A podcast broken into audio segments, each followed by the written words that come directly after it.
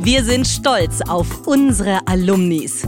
Ein Jahr Ausbildung in einer Minute Podcast. Präsentiert von Tatjana Lackner.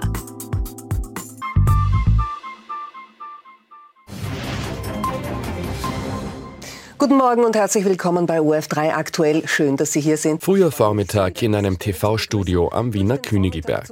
Moderatorin Elisabeth Vogel begrüßt ihre Zuschauer in der Nachrichtensendung ORF3 aktuell. Mit uns kommen Sie auch heute wieder bestens informiert durch den Vormittag. Dreieinhalb Stunden lang wird sie das Publikum live durch die wichtigsten News des Tages führen. Um 9.30 Uhr geht Elisabeth auf Sendung. Der Tag für die Redaktion beginnt schon um einiges früher.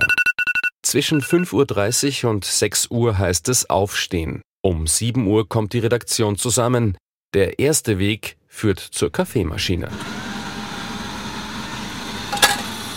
Dann geht die Vorbereitung los mit der ersten Konferenz des Tages.